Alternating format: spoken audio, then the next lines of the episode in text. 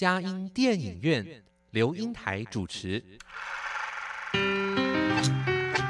一部好电影是综合艺术的精彩呈现，悲欢离合的生命故事，喜怒哀乐的戏剧情节，环环相扣的影音画面，丝丝入扣的音乐搭配。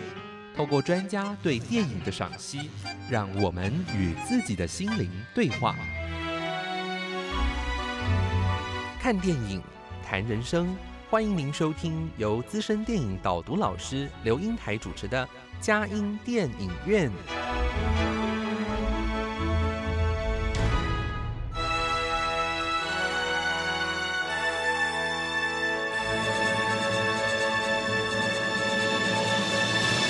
各位亲爱的听友，您好，这里是佳音 Love 联播网，欢迎您来到我们的佳音电影院，我是阳光丽玲美少女刘英台哦。佳音电影院这个节目是每个礼拜五晚上八点到九点在台北 FM 九零点九佳音广播电台播出，星期天晚上七点到八点在宜兰 FM 九零点三罗东广播电台播出。在台北、宜兰以外的朋友们，也可以透过电脑和手机上网，在全世界各个角落收听我们佳音电影院这个节目，带着大家一起来欣赏电影。尤其，呃，我们今天也可以在大发现，在我们的人生中有很多想象的空间。今天我们邀请了，呃，特别，呃，这个年轻，呃啊，这个。呃，少女啊，又是喜爱电影哇，又是学呃法律啊，又是学设计哇。我们今年这个斜杠青年啊，女青年到我们的当中来，来呃来呃说她喜欢的电影。好，今天非常非常高兴，欢迎啊怡安到我们的当中来哦。嗨，老师好，大家好。怡安她的。本名姓曾嘛，哈，对，曾怡安，对，怡安，我真的觉得看到年轻人这么喜爱电影哦，呃，而且由您自己本身原来学的，你是哪个学校的法律系？呃，我是东吴法律系毕业的。哎，东吴法律是很有名的耶，啊，他们是非常。可是你后来从法律，那你又又做了很多不同的一个生活、工作的工作，对对对。那你觉得在这个过程中？呃，年轻人，我们非常喜欢透过我们的节目啊，能让我们的听众朋友来知道各个年层的心声。好，来说一说你的呃心路历程，好不好？就求学过程，还有工作过程的感觉。嗯，感觉啊，你现在从那样子换来换去嘛，对不对？对。那你觉得，呃，当然，我想这个时候年轻是最大的本钱。可以去统整你啊，去尝试各种各样的生涯，是那再来做，知道自己想要做的，对对，而且每一个步伐工作，可能对你来说，生命都没有浪费。嗯，我真的觉得是真的走到这一刻，才真的觉得往回看是没有浪费的。不然当下的时候，可能会也会有一些彷徨，想说，哎，这个真的是我的，就是我要走的路吗？这样子，对，没错。你那时候选台。动物法律的时候是怎么选出来的？那是你的最爱吗？那是很理性的思考的人呃部分啊。对，小时候我还蛮喜欢理性思考的，很爱看一些推理剧啊，还有律师律政剧。嗯，对，那那类的电影，尤其在法庭上的那种口才，那种大家呃舌枪存在的时候，真的很厉害。是，所以那时候就是对法律就有一个憧憬，嗯，对，觉得好像就是可以在里那个里面，就是就是为为人发发出正义之声，嗯，对对对，有一个这样的理想啦，对对对。那可是后来，那你真的读了，也是把它毕业了嘛？而且也真的是也在好像有些有相关的工那个事务所工作啊。对对对，我有我有在里面工作过，嗯嗯，那感觉呢？是不是跟你想象的那样子，真的能够 主持个正义呢？呃，的确，那些剧是有一点拍的太浮夸了，跟想象的的确不太一样。嗯嗯，对。呃，当然年轻还没有有一个就是要负责呃，就是养家的那种负担嘛，对不对啊？所以你你后来又怎么在做完以后又去做了一个另外一个人生的改变，就换的？哦、你说这个心路历程哎你后来怎么样？后来又从法律又做了什么？哦，从法律又做了行销企划，哦，对对对，因为我想说，我可能就是换换到一个比较传播的领域这样子。那行销是最好入手的，就是对于没有背景的人来说，没有相关背景的人来说。哎，可是我觉得人格特质很重要哎。哦，对我那时候也觉得我的个性应该还还算适合，就是还算蛮外向的。哦，你觉得行销特质的那个他有要具备什么样的？除了外向之外，口还？要嗯不一定，但是要有创意就是了。哦，口对啊，口才其次啊，我觉得真诚的态度很重要。哦，对，让人觉得哎、诶你是认真的要推，就是推荐我我们的商品这样吗？对对对，你是哪一方面的行销呃的产品？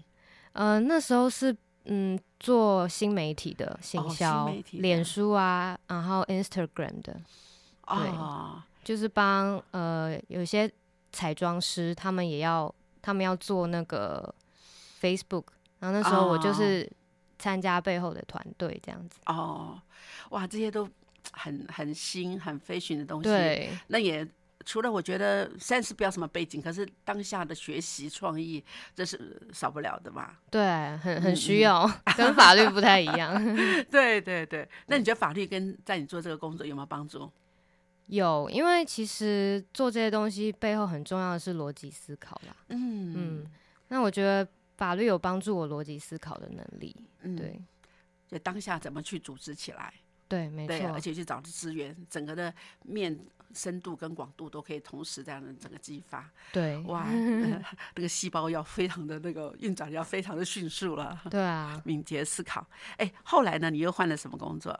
后来我去了教会做呃传播部的实习。嗯嗯嗯嗯，啊，教会有传播室部的实习啊。对，那时候因为他们刚好是一个呃领袖训练计划，哦然后刚好有提供一个机会，我就在里面就是实习这样子。对，那这个对你来说，你自己的生涯或者就是工作能力上，你觉得，甚至包括你的核心能力上，有具备了什么帮助？我觉得有很大的进步，就是对我的，尤其是我，嗯、比很确定我要走做影片这一块的时候，还有新媒体，就是哦新媒体影片，这一块嗯嗯。对，新媒体它这几个几个是很广阔的名词嘛，可是对是。他来说，啊、对你来说，它这个呃包括的层面有多哪一些？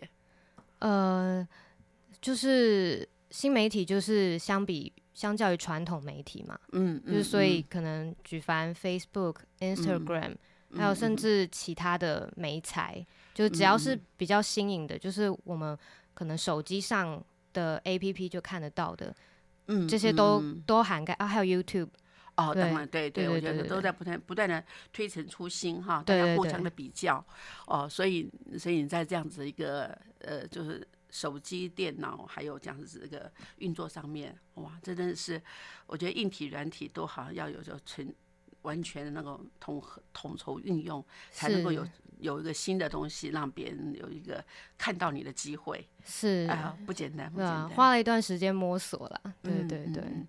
但是后来我发觉你好像又走又走到一个另外一个阶段，对，就是我觉得这个上帝的带领也是蛮奇妙的，哦，对。对对，对，然后我我就是从那个实习结束以后，教育实习结束以后，我就出来找工作嘛。嗯，然后嗯。那时候，因为我想要走的就是新媒体的影片，哦，然后就呃很很幸运的就加入到一个 YouTube 频道里面去做剪接。对对，从那时候开始，我才正式的可以称自己为剪接师。剪接师，对。哇，我我对剪接师，因为我想我们在电影导读哈，就对于剪接，呃，我我非常的佩服哈，因为、嗯。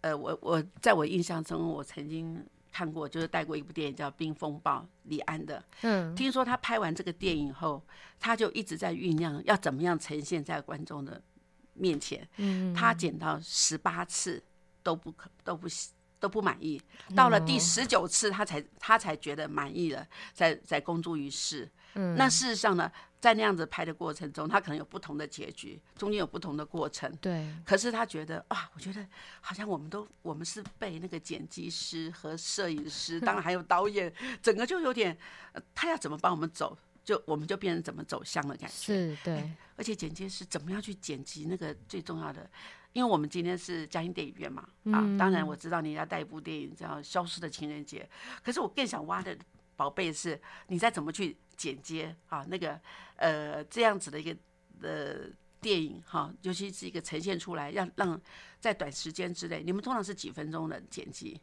呃，我们是大概十到十五分钟，十到十五分钟，所以说要把甚至一个半到两个小时，甚至两个半小时要剪成十到十五分钟，那是多么不容易的对，事。是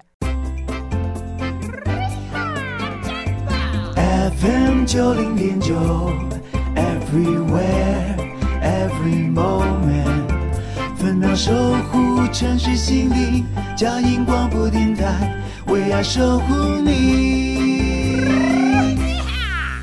各位亲爱的听友，您好！今天我们嘉兴电影院特别邀请的贵宾是甄怡安啊，呃，剪辑师，叫剪辑师还剪接师？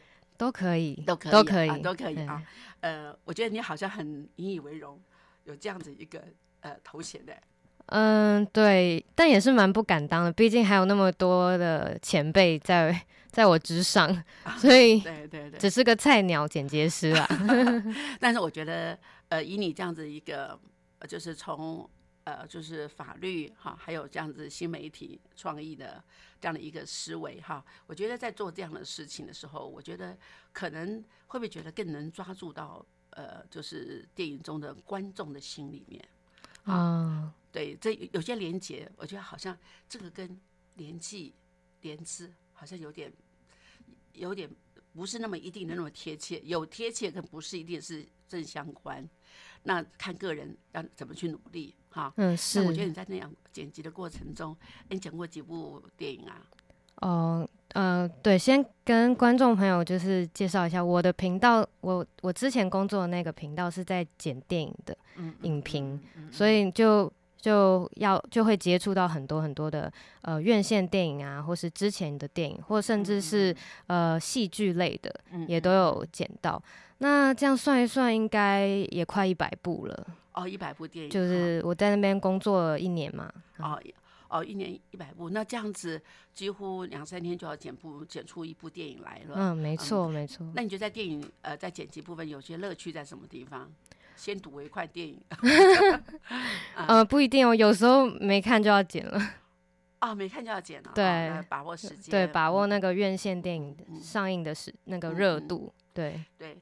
你觉得在剪辑的过程中，对我们听呃，就是我们是听众朋友嘛，哈，他们在看电影的时候就是观众了啊。对，在那个过程中，你觉得你你你怎么的你的原则，或是你怎么去让呃，就是不论听众或是观众能够抓住那个电影的精髓，那成为呃能够说出来的一个影评，你觉得差异在什么地方？呃，我觉得最重点的就是脚本，哦，就是嗯就每一个每一支影片都要有脚本，嗯，就像嗯电影一样，电影也是需要一个脚本来架构它的故事的。嗯嗯嗯，就就算只是一个影评的影片，它也是有一些有它的起承转合。哦，对对，对，所以等于是那个脚本是别人写好了，你来呢是是我的我的老板写的。呃对那可是，在这样呈现出来的时候，可是你要用他的脚本是文字的，可是是你呃，你抓的是影片的，所以这两个的怎么契合起来，这也是一个很大的学问。对，对，没错。所以我觉得这一年的这个呃工作应该是很棒很棒的。训练蛮扎实的。好，那我们就来讲《消失的情人节》哈。好的，在《消失情人节》，你怎么会想到要用这个电影啊？嗯，应该说，我觉得这部电影就是我去年看到的院线的国片里面的一个惊喜、惊喜之作。嗯，嗯，对，因为去年的国片嘛，呃，都是比较认真严肃的题材嗯，方向。那那相较于那些，这一部就比较偏是一个奇幻轻松喜剧。对，奇幻轻松喜剧，可是里面也有一些，呃，这个这个哀伤的部分嘛，对啊，当然，嗯，对，但是我讲，不管是好像在人生当中，好像高呃高潮、高山低谷，就是是在所难免的。对，啊喜剧里面如果也可以掺杂着一点现实的人生，那也是那也是喜剧里面的一个很重要的部分，嗯用喜剧来包装的。对，有的时候，现在我们会觉得，哎呀，这个电影最好是完全是真实的。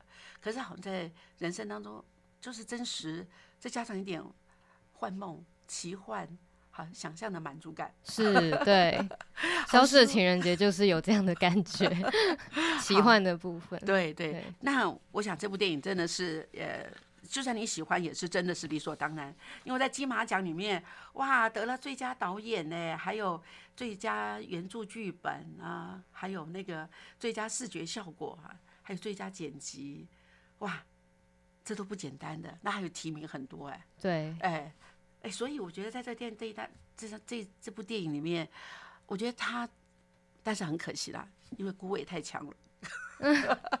所以有点可惜。但是不管怎么样，我觉得它还是一部值得呃推荐的电影哈。嗯，好，那你说说看，这部电影大概是因为很多可能听众朋友并没有看过这部电影是啊，你能说大大概的梗概吧？啊，好啊好。那这部片呢，就是在讲到这部片的时候，就要先来说说它有个可爱的女主角，嗯叫做杨小琪。嗯对，那故事就从他到警察局报案开始，嗯很很特别。他说他遗失了一天，警察就很纳闷说：“啊，一天你遗失了什么 我们要找实体东西，不是找那？”对 那，个时间是找不回来。没错。他说哇，真的很有创意。对，啊但警察还是很有耐心问他说：“你消失的是哪一天呢？”他说：“哦，就是情人节啊，情人节那一天。”然后警察就笑他说：“你真的太扯了。”对，这这也就是这部片破题的 消失的情人节的一个开始哦。对，那之后呢，就开始介绍这个女主角是一个怎样的人了。对，嗯嗯没想到小琪啊，她是一个急惊风，她从小做什么事情都比别人快一步，嗯也因此呢，她的同才啊都常常受不了她，就是也不想跟她玩。可是有件事，感情都没有，好像是空白的。哦，对啊，他的这件事最慢最慢最慢，慢到是只有零了。哎、嗯真的，对。然后他就是在邮局上班的时嗯。候，他长大以后在邮局上班，他也没有什么朋友，感觉。嗯嗯她就是好像只会跟他的同事互相调侃一下，嗯然后下班以后就孤独的回家这样子。嗯嗯，对，那他也常常会收集邮局的明信片啊，嗯，就是带回家去拍照，上传脸书，假装好像这是自己的人生。嗯，其实说起来蛮寂寥的啊。虽然有点违法，对，但在这里面说是不能用这个来来衡量他了，就是了。嗯是，反总之他就是他里、他心里面就是一直很羡慕，就别人可以好像被喜欢啊什么的。对，有情人，有家人，对有有有有有，也就是有一起过夫妻节过节。哎，对对，我觉得对于这个。呃，这里面叫大龄剩女，哦，对对，那哎个时候有点他哎已经三十岁嘛，嗯，三十而已嘛。对他三十，对，那那还早，还早，还早，以现在年龄还早，太早了。嗯但就是可能是因为看到身边的人都就是嗯身边人就是过那么滋润，所以他可能对对，他就很羡慕自己还不知道情归何处。对嗯，然后就是有一天呢，他偶然在公园认识了一个帅气的舞蹈老师，嗯嗯，那个老师叫刘文森，嗯。然后就不知道为什么这个刘文森对他十分的主动，十分的热情，就让那个母小琪也母胎单身三十年了嘛，嗯嗯。所以他就对于这样热情人毫无招架之力，他很快就坠入情网了。嗯嗯，对，然后也跟他相约说要在情人节那天去参加什么市政府举办的情人节默契大赛，就才刚认识就去参加默契大赛这样子，嗯然后对方居然也答应了，然后他很兴奋，甚至还去 call in 说，哎、我要去参加情人节默契大赛这样子，我真是前所未有的幸福。对对对对对，然后主持人祝福他。就呢，嗯，奇妙的事情就在隔天发生了。隔天他就是情人节的时候，他打扮的漂漂亮亮亮的上了公车，然后就一阵天旋地转。啊忽然他又从他的床上起床了，就是很奇很奇怪，嗯就是可是他身上还穿着他出门的衣服。而且他整个人就已经晒黑了，他就不晓得到底发生什么事情。哦，对，好像突然从那一那一整天消失情人节，他不知道发生什么事，可是就他才刚出门呃就 又回到房间了，这样子。嗯嗯嗯对嗯，然后然后后来他才发现他少掉了一天，就是情人节那一天。嗯，嗯，嗯对对所以对他来说，他就一直想要知道，我到底情人节我不是有很多的事情要做吗？对对，有一个帅哥要跟我去做一个情人节的啊那个，对，我们是参加比赛的，对怎么就没了这样嗯子？嗯然后他嗯打电话给那个人，他也不接电话，就这样消失了。啊、对，所以那后来呢？那他是再怎么样去接戏呢？呃，后来呢，就是他就到他就是很困惑嘛，嗯嗯他就那一天刚好是礼拜一，因为他消，因为他情人节消失，隔天是礼拜一，他就去上班。嗯然后去上班的时候就发现，哎、有就是平常会来他就是柜柜前面寄平信的那个怪咖，他也晒得跟他一样黑。可是问题，哦而且问题是他脸上还鼻青脸肿的，不知道到底发生什么事情。嗯嗯然后困惑的他呢，就就是在那个中午去去吃饭的时候，发现他附近的照相馆上面那个橱窗上面居然贴着他自己的沙龙照。台北 FM 九零点九佳音广播电台，桃园 FM 一零四点三 Go Go Radio，宜兰 FM 九零点三 Love Radio，这里是佳音 Love 联播网，精彩节目，欢迎继续收听。各位亲爱的听友，您好！今天我们嘉音电影院，我们特别邀请的呃来宾就是曾以安剪接师啊，跟剪辑师一样同名啊。哎，那他来跟我们谈的是《消失的情人节》啊，哇，好好诱人哦！不知道发生了什么事，看到一个男生，不同的男生，哎，他有没有似曾相识啊？这不知道哎、但他对来，他只是知道这个人是常常来就是了。对嗯嗯。对。后来呢？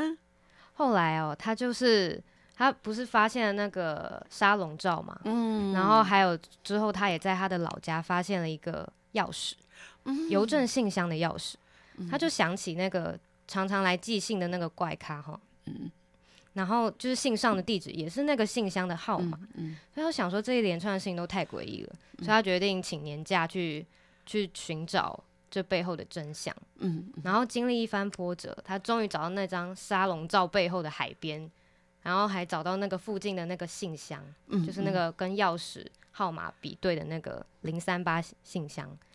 然后打开的时候，发现哎，里面掉出好多封信哦。嗯然后信这些信都是一个叫做吴贵泰的人寄给他的。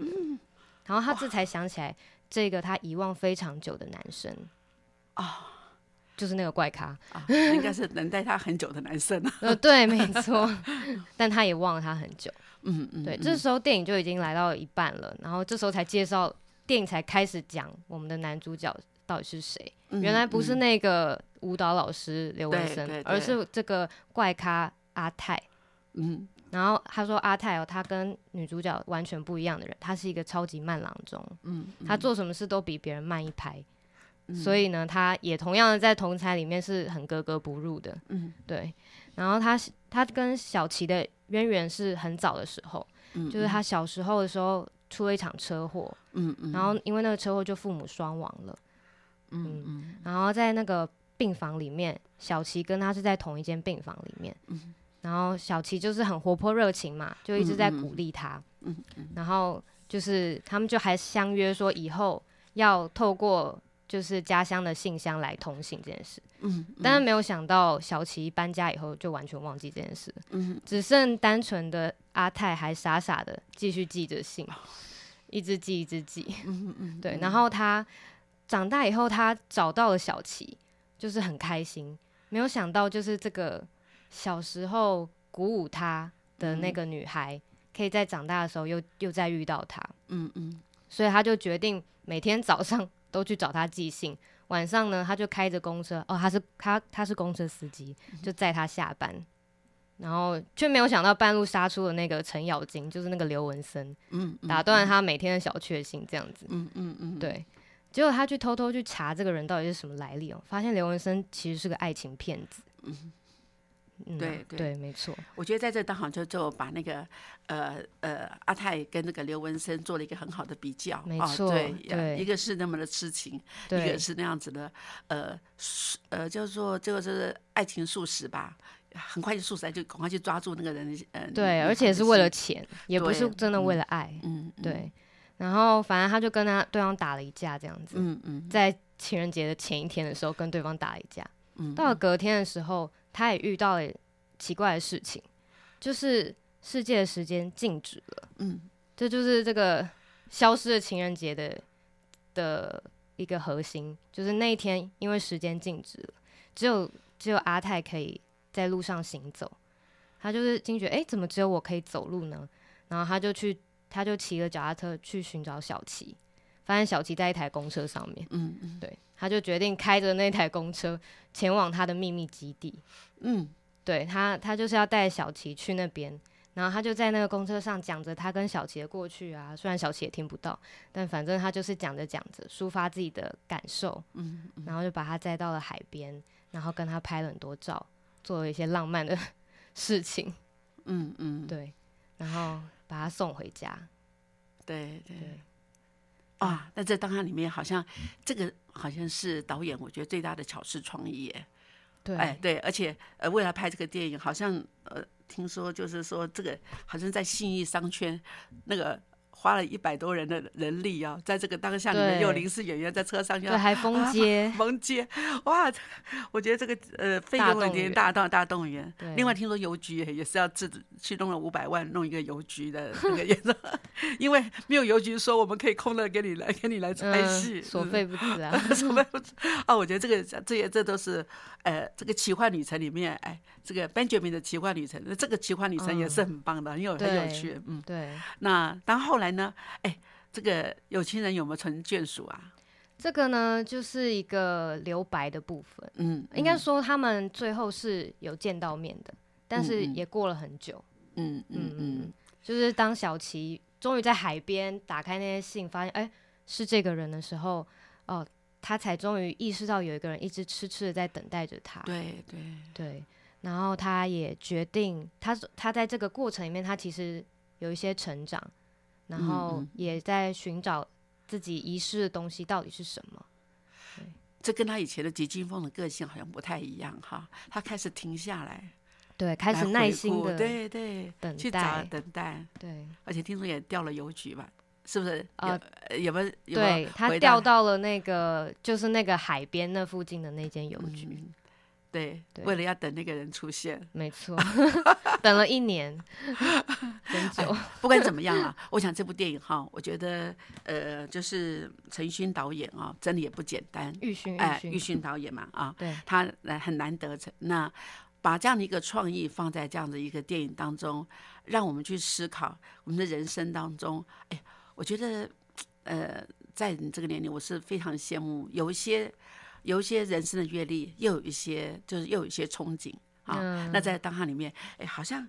他也锻炼了你，你觉得有什么样的感受？有这电影里面几个部分啊？我觉得你我们在谈的时候，你觉得对吉金峰跟麦郎中的这两个人物的发生的事情哈、嗯哎，哎，是不是一成不变呢？还是都是在吉金峰还是吉金峰，麦郎中还是麦郎中？哦，我觉得这个是电影里面它嗯呈现的比较极端，但是他后面也有带出那个他的，就是他要传达的，就是其实这个东西是要互相学习、互相平衡的。嗯，对，因为我我是用我自己的例子，我以嗯。前也是一个急惊风，啊哈，对，然后嗯，吉然后金峰做事好像让人家有时候很欣赏，有的时候就觉得干嘛那么急呢？对会事情让人有压力。反则圆嘛。对对对，嗯，就是那种做什么事都一定要很准时，然后嗯不准时的话就会很生气那种，嗯，然后做事要很有条理啊那些嗯的，嗯嗯，对对对，然后就，但是我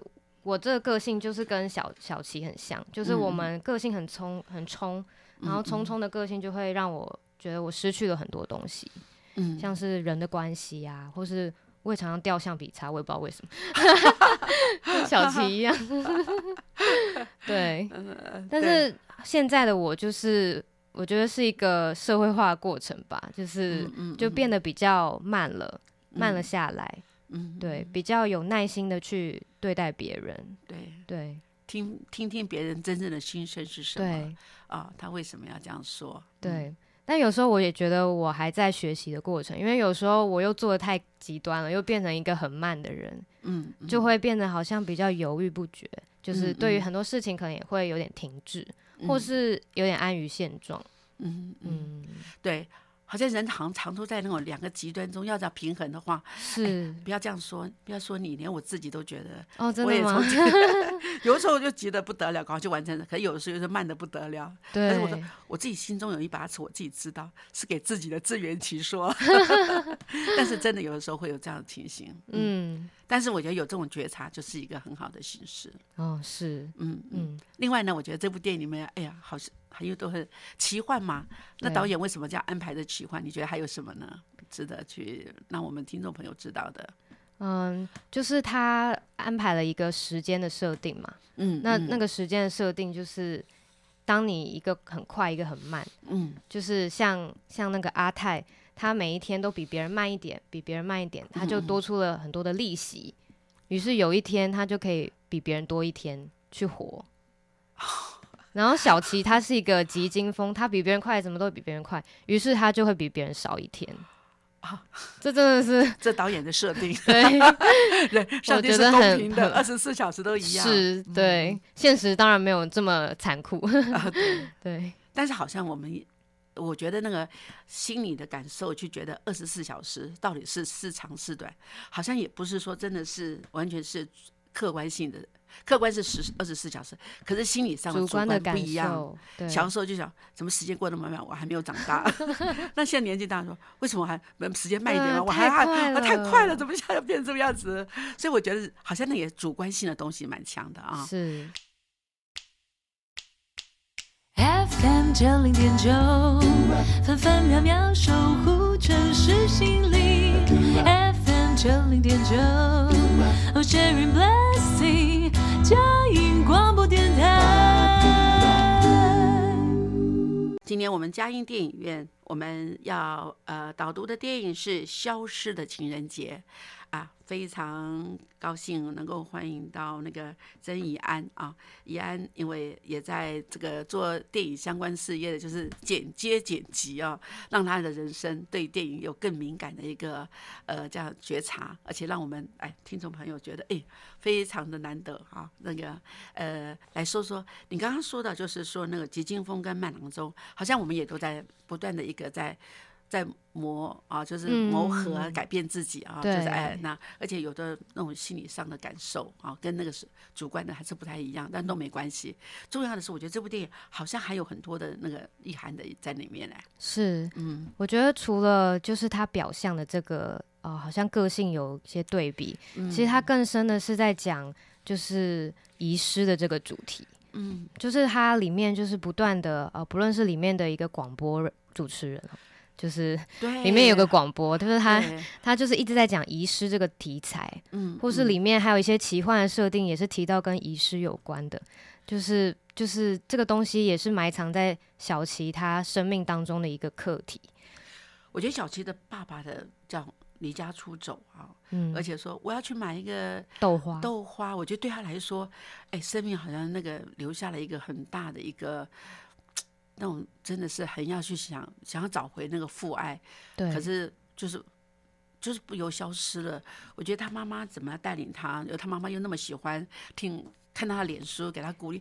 哎，我真的觉得呃有一个看起来是不负责任的爸爸，可他是艺术家耶，对不对？对那妈妈又是这样子的吃苦耐劳，把他们把三个小孩带大。是哎，又后来又是不是听起来有点像有孤味？但是爸爸好像没有再去哦，对了，对，幸好去过他的浪漫人生就是了。嗯嗯，哎，所以在这里面你们发觉，哎，好像也就在遗失了那个父爱哈。是嗯，嗯所以他那个时候电影一开始的时候，就是小琪就信奉着一句网络上的名言，就是嗯说、你要好好爱自己，因为没有人爱你。啊，这句话真的很很揪心哎。对啊，对啊，然后就是其实我们在看电影的过程就知道，也是因为他遗失了这个父爱，遗失了这个至亲，使他觉得自己一直缺乏这个爱。所以这就是我们常说的，我们常看到我们呃没有的，可是常常忘了我们拥有的。诶对，他拥有母爱耶，母爱是很棒的哈。对嗯没错，那就是在这个过程里面，就是他他发现自己是被爱的时候，就嗯。尤其是他回到老家嘛，要去找那个那个钥匙三嗯零三八嗯。信箱的钥匙的时候，他才知道他妈妈是一直在关注他的，嗯然后以及他去到那个海边，打开嗯。那个信箱。发现说，哎、有一个人一直不停的关心自己，不停的寄信给自己，好温暖哦。对，他的世界不再是好像只有自自我中心的，觉得自己好可怜，对对对他才知道自己是被爱的，对，对。那个自怜的那种呃感觉是非常可可怕的，对会让孤单、寂寞哈啊，甚至觉得没有希望感那感觉对。嗯嗯。所以当当小琪体悟到这一点的时候，他才真的成长了，嗯，嗯。对他才才不再是就是好像生活过得很匆忙，好像有点走马看花，在那边过生活过日子，嗯嗯。就是就是真的可以慢下他的心来，对，嗯。嗯，然后我觉得这是一个，然后他最后在电影的时候就给出了一个不一样的结论，就是跟那个一开始他说你要好好爱自己，因为没有人爱你，这这个东西是截然不同的结论。他说你要好好爱自己，因为有人爱着你。那个一样，我觉得嗯很有趣哦。嗯我在想这两句的那个，就是完全是要都要好好爱自己。可是我觉得我可不可以加说，呃，你要好好爱自己，不论别人爱不爱你，你都要好好爱自己。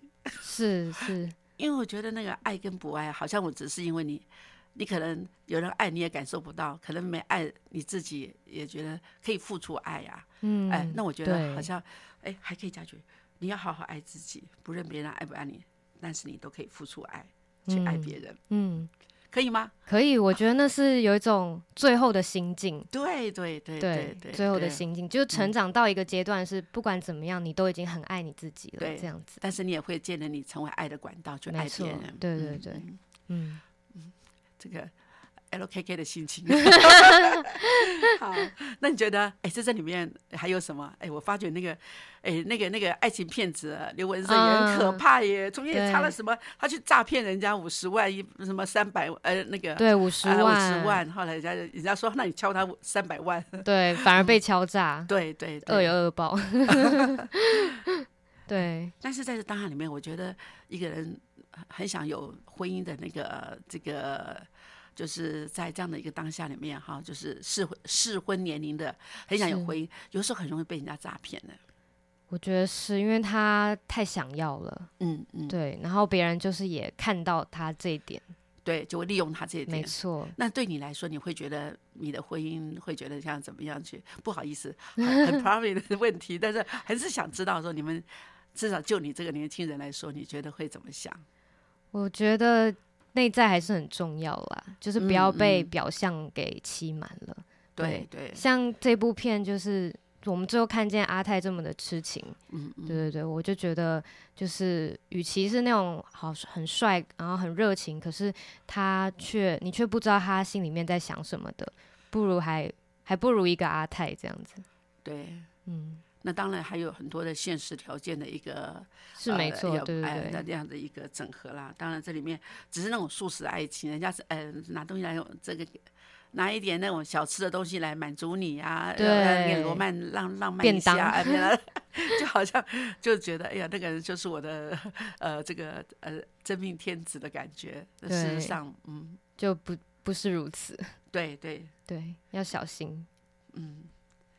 还有呢，你觉得哎，在这里面，哎，我对于这个世界设定的那个哇，那样那个是哇那个大阵仗的那个那个那个镜子的那个那个那样子一个场戏，真的是非常的 shock 啊。那个真的很难做到，真的很佩服导演的，就是他动员的这个功力。对，但是我觉得它的意义更长。你有没有觉得有时候在想，当然情人眼里的时候，这全部都没有了，就只有我们两个的存在。啊，对，对对有这种感觉，对，但有时候好像好像我在人群之中，可是我也好孤单的感觉，好像世界也静止的感觉。那到底是是真的静止，假的静止都没有重要，是心里的感受性。嗯，没错，嗯，就是就是他也制造了一个很给阿泰的一个很魔幻的时刻，让他可以终于做自己想要做的事情。嗯，对嗯就是阿泰可能平常都没有办法做这些事，但是导演给了他一个机会。嗯嗯，对，哎倒是一样。我在想啊，像你剪辑过那么多电影，一百部电影哈，在这一百部电影里面，你觉得好像真的想透过这电影啊，就是讲述消失的情人情人节，你你要去抓住几个哈，就是说给给我们的听众朋友觉得，哎，哪几个是重要重点？你觉得在这部电影里面，我可以从我刚刚讲的哎，去当里面筛，哎简单的哎那几个关键 key point 的东西，就是呃，我呃，就是我们在快慢之中嗯，要取。得我们的平衡。对，对，然后还有就是面对遗失，我们嗯。要去重视那些我们可能错失的人、人事物，嗯，对嗯还有你要好好爱自己 不论别人爱不爱你，啊，对 可是我觉得先付出爱是很重要的。对，但也先知道自己是因为被爱来到这个世界上，对对对对，对自己嗯才能够有那个能力去爱人。嗯觉得嗯嗯，对。那呃，当然，我想陈奕迅导演能够把这部电影哈，呃，三是没有很好像更接地气了哈，可是它的主题是很接地气的，可它的呈现方式啊，对不对？那呃，未必是跟现实一样，人总要有点想象的空间，才活得比较愉快一点嘛。得不到的永远是最好的。这就是喜剧的功力吧。喜剧功力，对对对，哎，但是我想还是感觉上，我觉得怎么样爱要及时，像阿泰呃的人哈，能够等那么久，人家在等你那个，那是呃几乎不太可能的事情了、啊啊！嗯，所以我想他讲说，真的觉得就在我眼前，我就告诉他，我们就是小时候在病房，我们曾经有过联络的。我想他就是个慢郎中，他讲不出来。讲不出来，所以我觉得要怎么样，爱要及时啊。那我觉得，呃，活在当下，那甚至我们也不要太太被眼前人家给我们的一个奉承、讨好、谄媚，呃，把那样子自己的爱情付出去。那我觉得那样子以后未来的，哎，婚这里面包教了一些两性的婚姻的问题啊，怎么样去交往，我觉得很棒。那当然，这里面我觉得很高兴的。有机会您听听年轻人的心声，对于这样一个电影哈，尤其《消失的情人节》，可能对于 LKK 的人可能比较不太会去看到这这部电影，但是有透过你们的分享，嗯，我发觉还是有很多在想象之中，还有很多实际的让我们学习的地方。是，好，谢谢今天怡然到我们当中来，谢谢。谢谢，有机会再欢迎再来哦。好，谢谢老好师，谢谢各位呃听众朋友收听我们的节目，我们呃祝福大家这个这礼拜呃平安喜乐，有阻碍相随哦。下个礼拜空中相见，谢谢。嗯。